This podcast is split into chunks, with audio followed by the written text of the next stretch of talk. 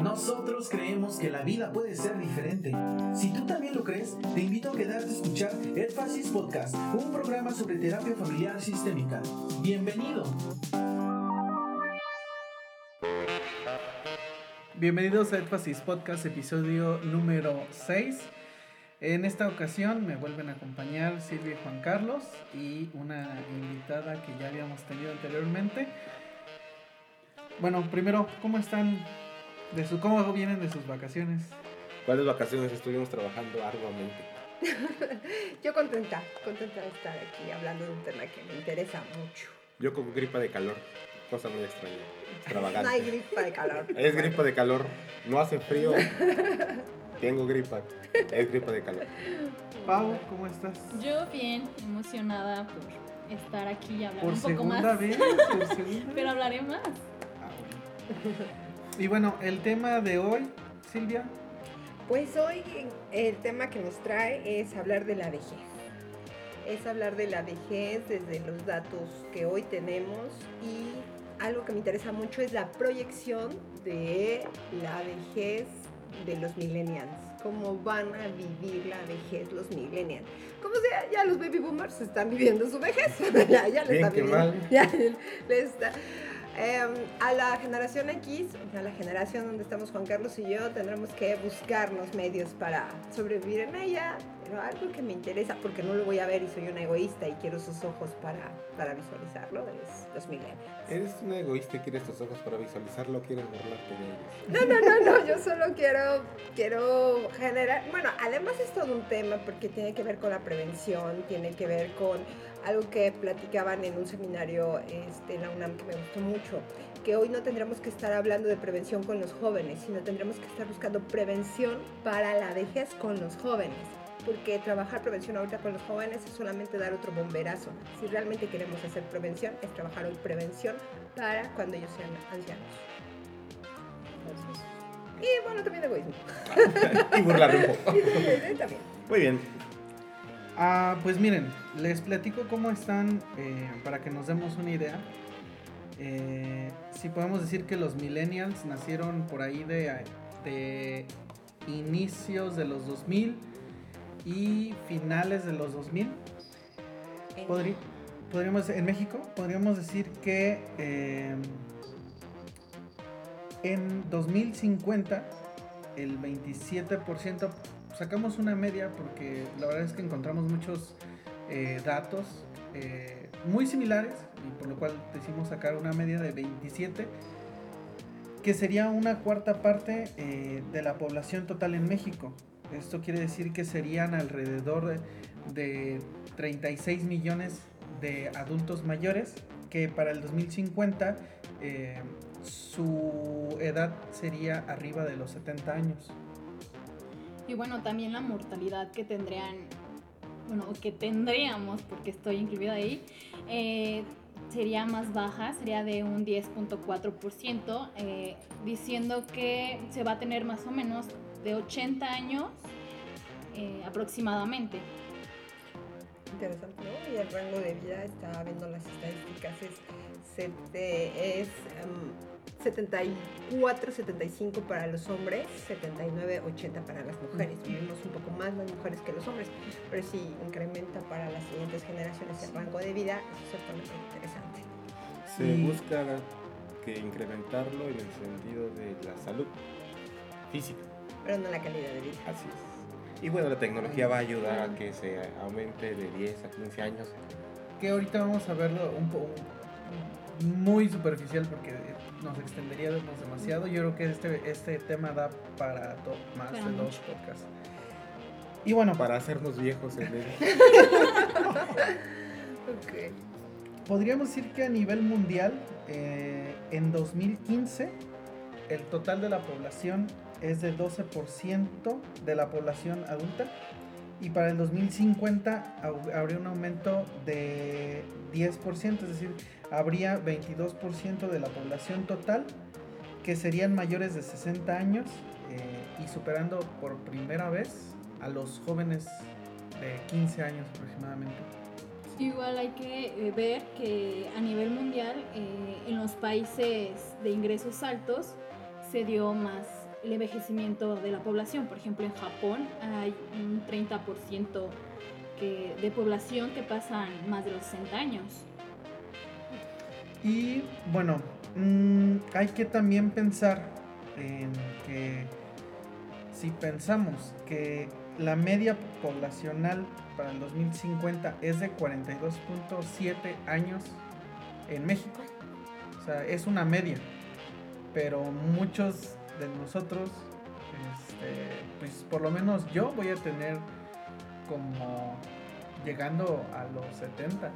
Entonces, hay que pensar también en las oportunidades de trabajo, ¿no? Porque, pues, en primera, ya yo ya no corrí con la suerte de, tener pensión, ya no, ya no voy a ser acreedor de una pensión. Entonces, ahí la cosa es eh, que en algunos, al- alguna información que buscamos era quién va a pagar, quién va a pagar por, lo- por los gastos. Pero no estoy hablando por mis gastos, estoy hablando por los gastos de, del 27% que estamos hablando, como ya lo mencionamos, de alrededor de 36 millones de personas. Si actualmente el sistema de salud está diciendo que, que no, ya no puede pagar por, por las personas adultas, que somos, eh, que actualmente es una media del 10, del 12%, entonces, ¿quién va a pagar?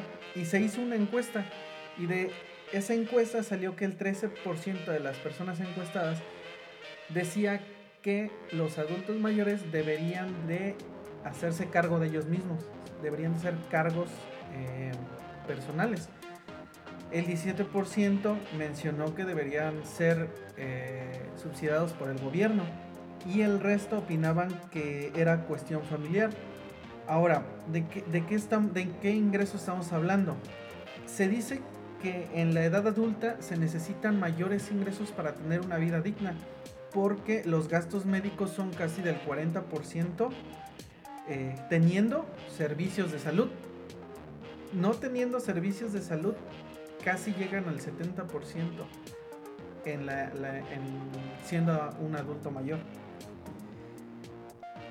Entonces, eh, se- se cuestiona si es el camino para tener una vida digna, el ahorro.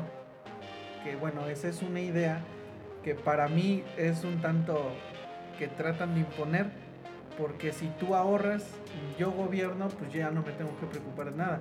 Y de hecho, desde el Poder Ejecutivo y legisla eh, Poder Ejecutivo y Legislativo en México se planea que nos ayuden, ¿no? Haciendo eh, sobre el ISR, el impuesto sobre la renta, deducir para hacernos un ahorro para cuando estemos grandes y así ya el gobierno no se tenga que preocupar de, qué va a pasar, porque pues al fin de cuentas ya nos estarían quitando, como actualmente lo hacen en eh, quitando los impuestos del seguro social y todo eso, pero pero ahora de por, por fuera.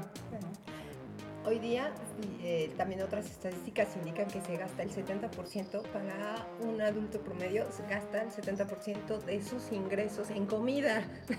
¿De cómo demonios vamos a ahorrar si se está ocupando para que la gente coma? Eh, no, eh, eh, no es esto, esta cuestión cuando tú dices de suerte, es un momento eh, social, político, donde a esta generación no hay los eh, suficientes ingre- no hay los suficientes empleos como para que alguien pueda proyectarse en una jubilación.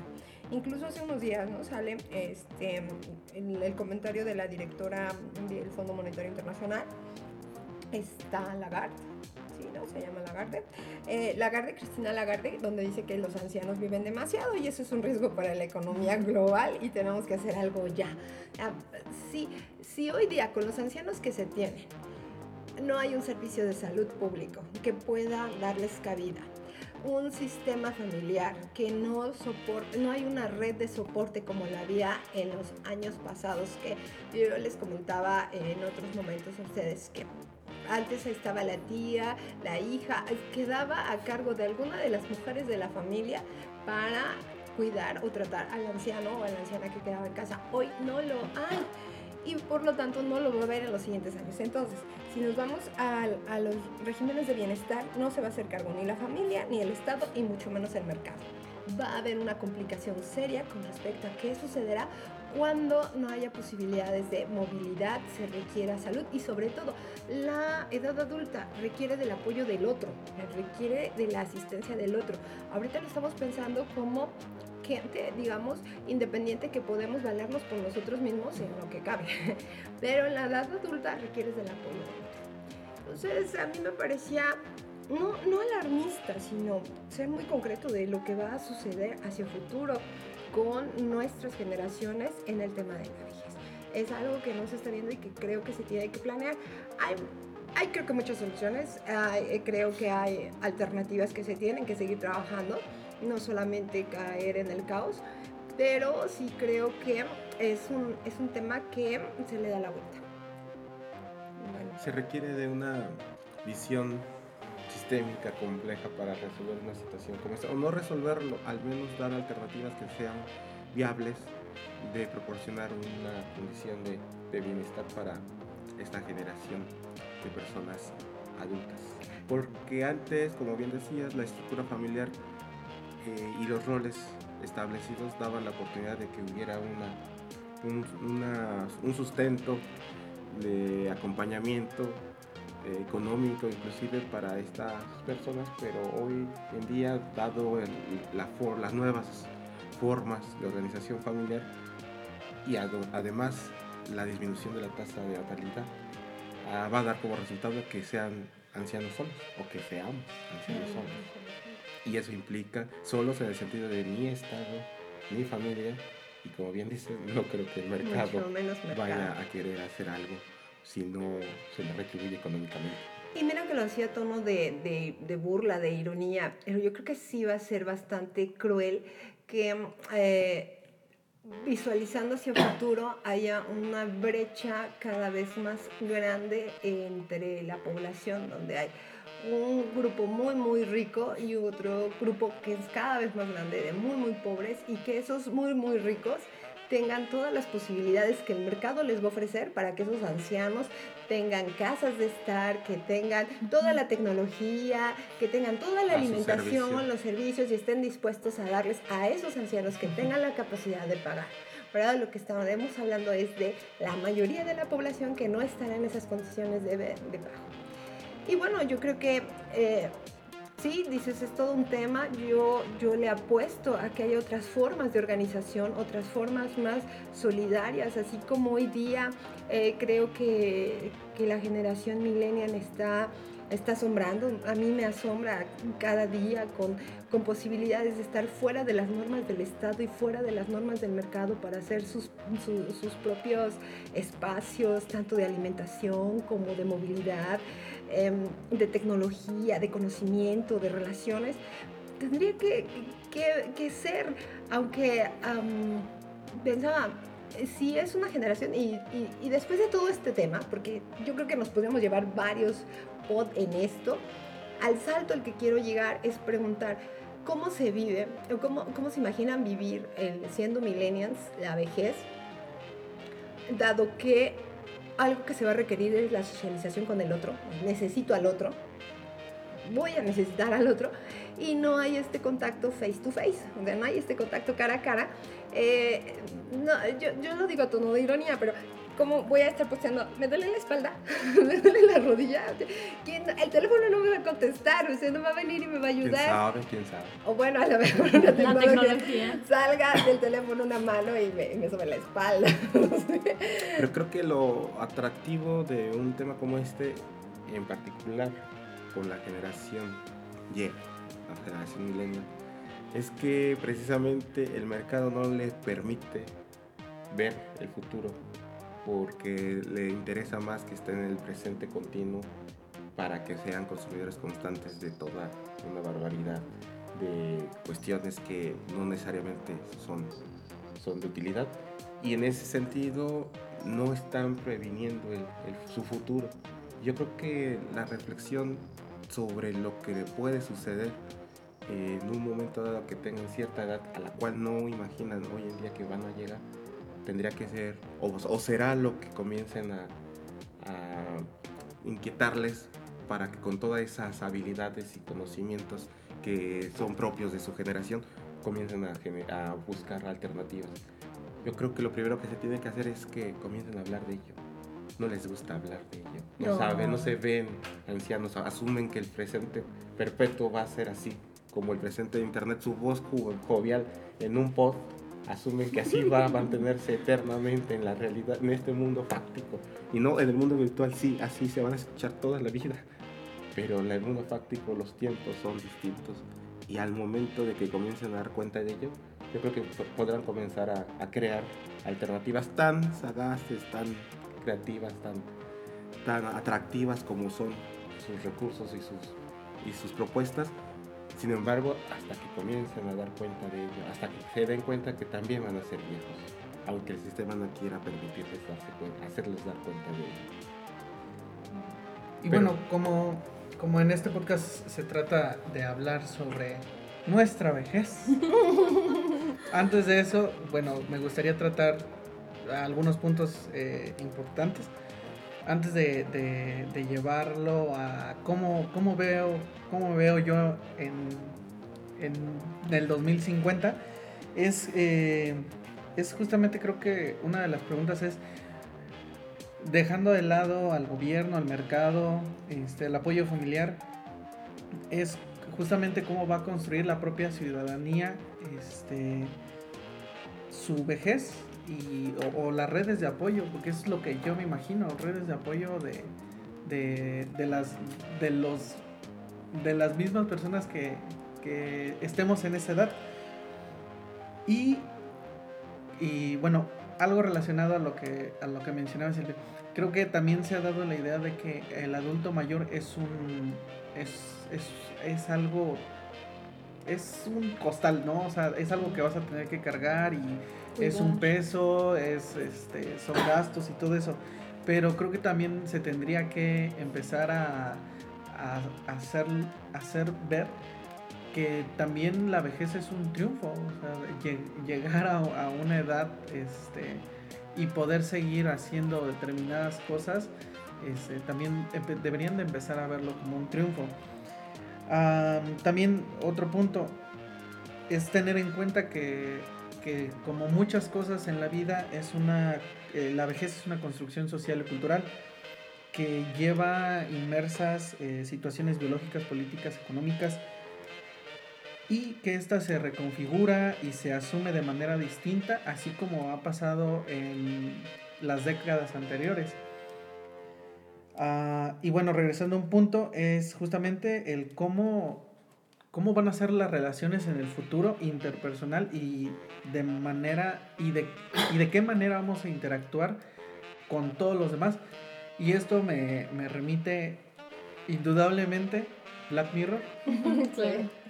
Y a su, a su episodio de San Junípero, donde justamente plantean un futuro utópico de cómo sería el futuro y la vejez, mostrando casa- cas- asilos, aunque supongo que les cambiarán el significado y, y el nombre para que no se escuche, porque mm, por lo menos yo digo asilo y lo que me viene a la mente son experiencias pues de personas que las abandonan, ¿no? Claro. Entonces, este Y, y la misma palabra, ¿no? Te asilo, te hago a un lado, Sí. te, te pongo en un rincón.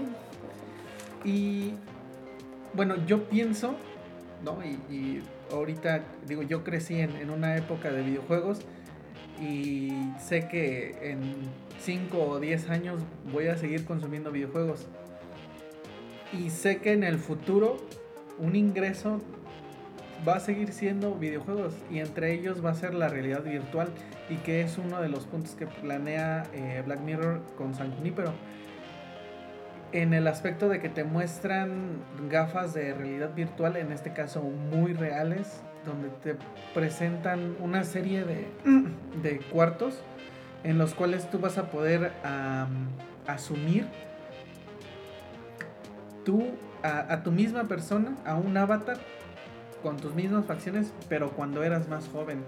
y vas a poder ir yendo de década A década. a década. Y bueno, ya esto no es como tanto spoiler porque ya lo... Si alguien estaba interesado en eso, ya debió de haberlo visto porque salió hace, Mucho. hace mucho tiempo. Entonces muestran cómo en, en el asilo, incluso en el hospital, las personas tienen una oportunidad de vivir nuevamente a través de la tecnología y te, ha- y te hace, por lo menos creo yo, te haría eh, salir de, de esa salir, ampliarte el contexto, olvidarte de que estás en una cama o que estás en una edad avanzada, porque como se los comentaba la, otra ocasión, se está utilizando la realidad virtual para procesos de, de quimioterapia en el área oncológica para las personas que están recibiendo de manera eh, de manera intra- intravenosa Sí. el medicamento. Entonces ya les ponen gafas de realidad virtual para que por lo menos estén donde ellos quieran estar y no en una sala de hospital de color gris o azul junto a 3, 4 personas más que están recibiendo un tratamiento eh, pues doloroso, que es, es muy doloroso. Y que decías tú Silvia que, que ya es, simularía e incluso haría el mismo efecto que tiene la hipnosis ericksonia- erickson- ericksoniana. Entonces, No, y además tiene un impacto psicológico increíble, o sea, es, es también donde queda la, la- la posición de la psicoterapia, de las intervenciones. Con la realidad virtual estás donde decías, ¿cuántas historias no puedes deconstruir y reconstruir nuevamente? Porque si algo hoy dicen los textos, que en la vejez tienes esta información, eh, tienes más bien este capitán psíquico que puedes revalorar la información que tuviste, incluso en algunas demencias lo que haces es recordar los momentos placenteros, no los momentos displacenteros. Eso es muy interesante de cómo procesa nuestro, nuestro cerebro la información en las demencias, vas a recordar los momentos placenteros. Eh, entonces, cómo con la realidad virtual vas a, vas a generar otras historias. Eso me parece interesante y ese es el salto que, que les proponía, que quería imaginar. Eh, Claro, no dejo de lado el, eh, la situación sociopolítica, pensando que espero que esta realidad no solamente sea para dos, tres que puedan pagar su, Sí. su Sí. realidad virtual y su, y su buena estancia para volver a deconstruir cuantas historias sean necesarias de su vida eh, cuando esté en la vejez y el resto de la población esté en una carencia extrema, porque la otra, mi hipótesis, está en la idea de que eh, el Estado junto con la iglesia va a flexibilizar a más no poder el tema de la eutanasia, porque no le va a quedar, no va a ser una cuestión moral, va a ser una necesidad económica. Entonces, a matar gente a diestra y siniestra porque estás ocupando espacio y el Estado ni nadie te puede mantener. Entonces van a abrir el tema de eutanasia y van a convencer a la gente, como convencieron en la década de los 70, de que la familia pequeña vive mejor. O como comenzaron en la década de los 60, de que la mujer tenía el derecho de trabajar también Claro. porque era algo que podía también desempeñar como, como inherente a su, a su género, que en realidad son condiciones que el mercado establece Claro. que le beneficia para mantenerse activo. Si en efecto va a terminar siendo la eutanasia otro producto más a beneficio del mercado envuelta de un beneficio social y benevolencia eclesiástica y política. Probablemente. Sin embargo, esto que planteaba Rafa respecto a la realidad virtual son precisamente las alternativas que considero yo que en sus manos, con su visión de jóvenes millennials, está la posibilidad de desarrollarse para poder ofrecer una mejor calidad de vida a la gente de, de tercera edad que en un momento dado ellos también tendrán ¿Qué- que, que vivirlo. que a fin de cuentas, mm, yo, yo creo, ¿no? Que ya llegas, efectivamente, llegas a una edad en la que, pues ya, o sea, a lo mejor ya ni tienes ganas ni de salir, ¿no? Pero justamente es en esa edad en la que, por lo menos creo yo que estaría mejor que pudieras distraerte con, con el menor cansancio posible ¿Y qué, qué es lo que pasa actualmente con algunos, algunas personas eh, eh, adultas? Que ya están en, en, en la misma casa de la familia, pero ya es así como que te despiertas, te sientas y esperas. Es como un mueble ahí. ¿no? Y entonces creo que para mí la posibilidad de agarrar tus gafitas, que actualmente pues es un tanto accesible teniendo un celular promedio, en un futuro, digo, el, el- el aba- abaratamiento de los teléfonos celulares eh, va a posibilitar este, que una persona pueda adquirir un teléfono celular de buena calidad para ese tipo de, de distracciones o actividades. Y que bueno, estamos hablando de millennials. Entonces, Claro. ninguno de ellos va a soltar su celular de aquí hasta que, hasta que muera. E inclusive creo que, que al igual que Facebook, ya este, deberían de estar planeando justamente el qué va a pasar cuando esos 36 millones de personas lleguemos a una edad en la que dejemos de existir y qué van a hacer con todas las cuentas, La que, información. toda la información que hay. Entonces también eh, se tendría que, que ver que por parte de Facebook ya hay una opción. Si, si por ejemplo yo muero de, de manera este, eh, súbita, yo puedo designar a alguien que pueda entrar a mi cuenta para cerrarla, para eliminar mi cuenta. A comparación de, por ejemplo, eh, yo investigué en la universidad durante un semestre la, la muerte y cómo se relaciona en redes sociales. Y pues me encontré una cantidad de cuentas que, de personas que fallecieron y que siguen abiertas y las personas siguen mandando mensajes, inclusive mandando mensajes privados como si estuvieran vivos. Entonces también genera como otras situaciones y otras maneras de, de, interacción. Pero bueno, ya es otro tema. Este, regresando a lo de la realidad virtual, eh, pues la verdad es que por lo menos para mí sí, sí sería una manera en la cual totalmente tendrías una distracción fuera de estar en tu casa como efectivamente lo dice Pau, como un mueble, ya este, porque tú ya no tienes esa independencia o esa autonomía para, para salir inclusive a la calle o a la puerta de tu casa.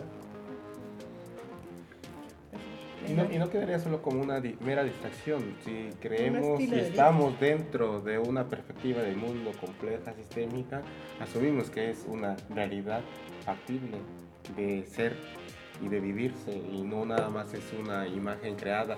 No, estamos como dijiste, es un proceso, el proceso hipnoterapéutico te construye un mundo alterno donde puedes modificar elementos que puedan ayudarte para este mundo en el presente del que vivimos. La realidad virtual sería algo similar, que no es solamente un pasar el tiempo, es vivir, el- es vivir como tal en otro mundo, en un mundo que nos agrade más. Por lo tanto, esa es una, una muy buena alternativa. Y bueno, como, como terapeutas sistémicos, ustedes ya tuvieron la experiencia de, de vivir la realidad virtual. No pensé que la vejez, Eh, ahora ya vamos. pero no, todavía no. Entonces, Todo el mundo está envejeciendo, en todo momento Sí. estamos envejeciendo, en todo momento, dice mi maestro, morimos y nacemos. Algo místico, ¿no? Pero, pues, bueno, aunando eh, a, ahorita a su experiencia de la realidad con la realidad virtual, recuerdo que en la semana posteé un video donde chicos le daban lentes de realidad virtual a adultos mayores, pero no les decían que iban a ver, solamente les decían que, que si lo querían probar. Y después las personas se daban cuenta de que lo que estaban viendo era pornografía. Y entonces la reacción de, la, de algunas personas era como, órale, esto está muy bueno, ¿no?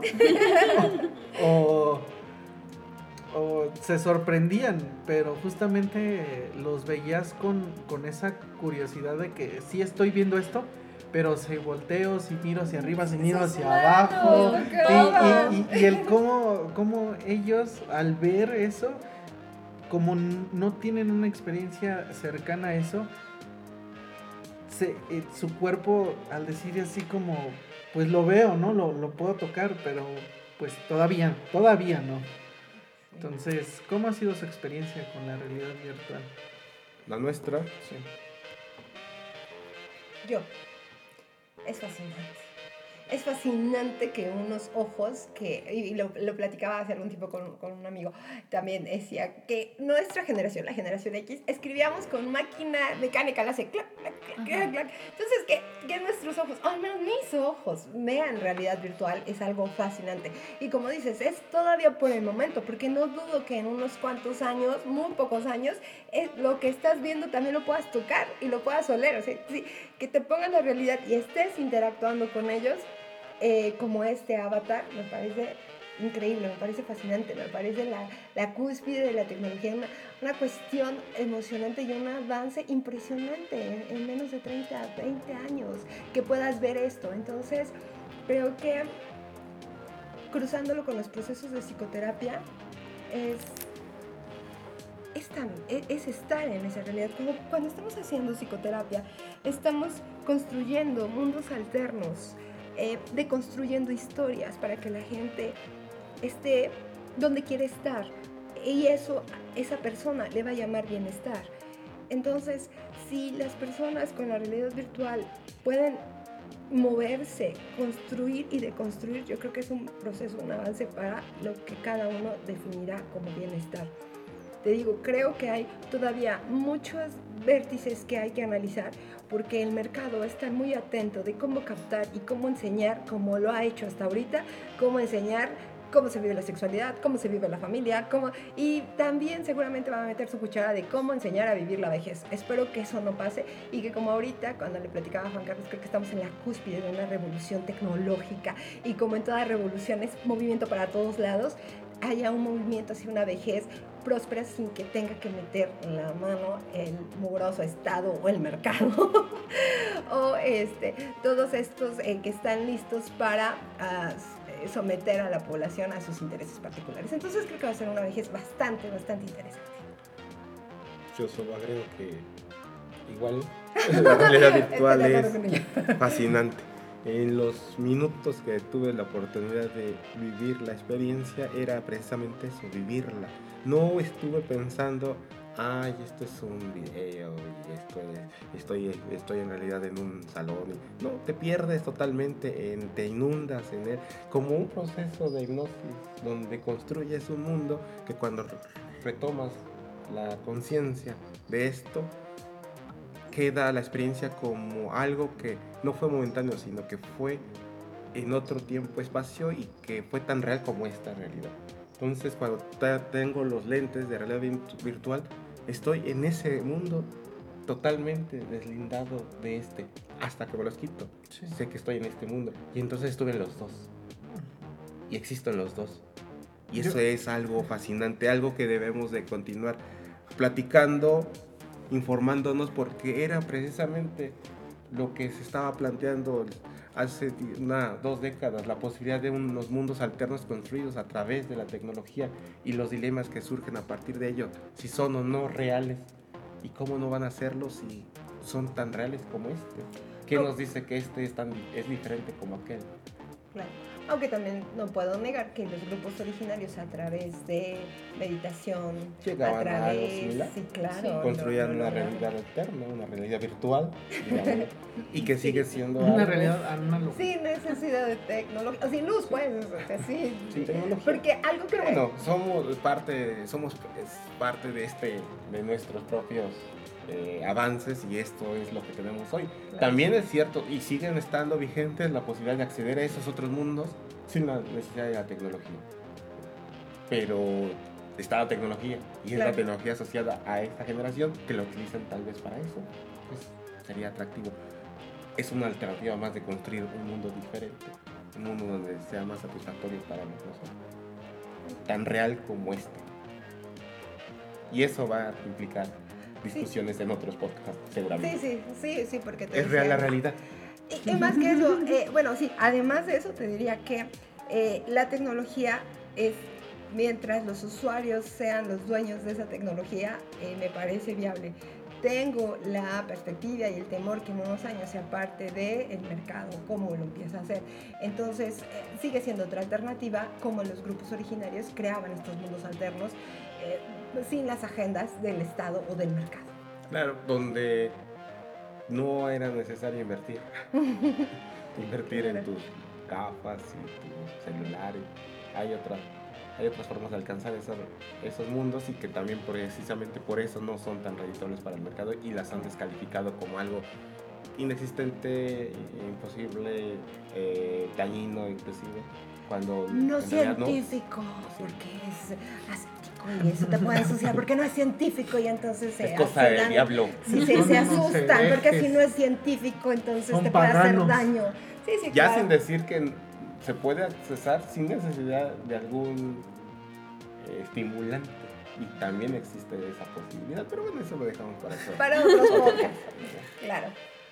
Y bueno, para, para, para terminar, Pues yo contenta de estar conversando con ustedes, de haber este, pensado. ah, es que las discusiones, yo creo que hoy en la academia siguen siendo los temas de prevención, sigue siendo cómo participa el Estado y el mercado y cómo generar planes y programas. Yo quería dar un salto más allá de eso y visualizar la vejez en los millennials y las formas de interacción. Y creo que me, me quedo con una buena imagen de ello. Te digo, creo que dos tendencias van a ser la realidad virtual, todas las modificaciones que se van a hacer a la realidad virtual y yo creo que va a ser el tema de eutanasia. Y, y bueno, más o menos llego a visualizarlo y eso me agrada.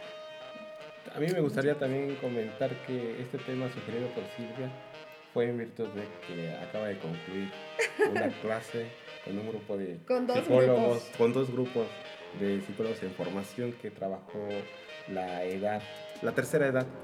Con jóvenes de 20 psicología. años y, y dieron unas respuestas bastante interesantes grupos, muy lindos. Y lo interesante y lo importante, creo yo, es que lo hablen, que comiencen a dar cuenta que también serán viejos y no como una condición de amenaza O o de de, condena. temor, porque creo, y esto como parte de la conclusión, de mi- eh, diría que hay que deslindar a la vejez de esta consideración de enfermedad, de soledad, de marginación, de deterioro general. Hay que empezarla a visualizar desde una perspectiva donde también es parte del desarrollo de las personas que, y que también se puede disfrutar, como bien decía Rafa, también puede ser atractiva y hay que considerarla como un privilegio, ya que no todo el mundo podrá llegar a esa edad y que hay que buscar la manera de cómo vivirla de la mejor manera posible, como se busca vivirla de la mejor manera posible la niñez, la adolescencia, la adultez,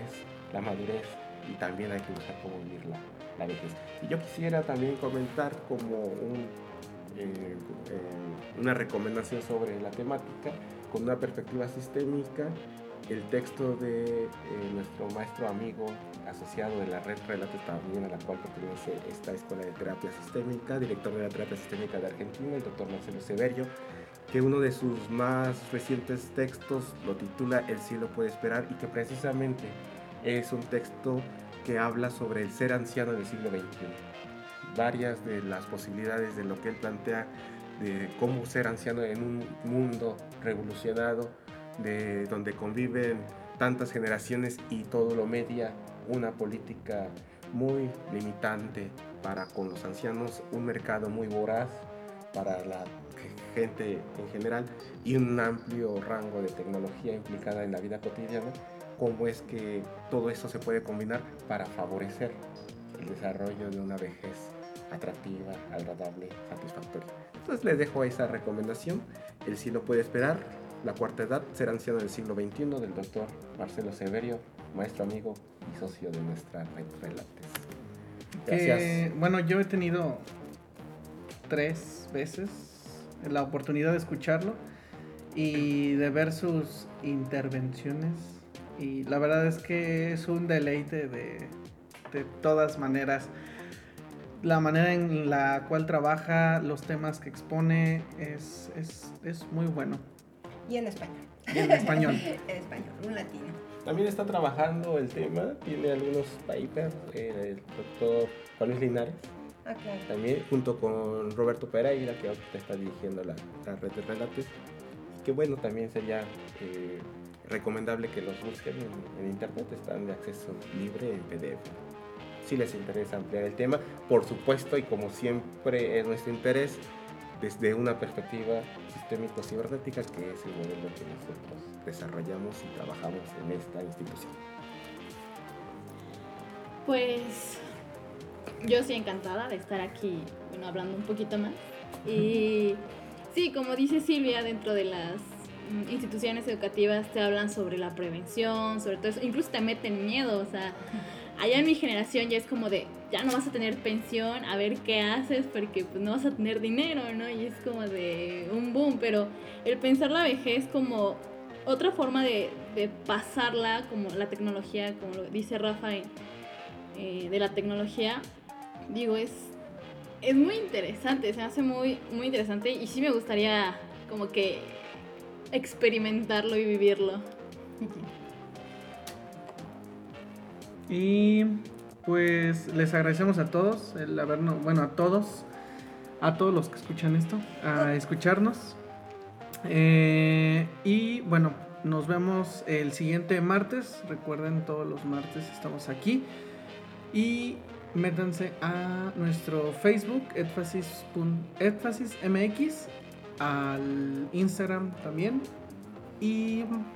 ¿Qué otra? Ten- bueno, podemos dar el correo, edfasis eh, de México, arroba gmail.com. Y ya, ¿verdad?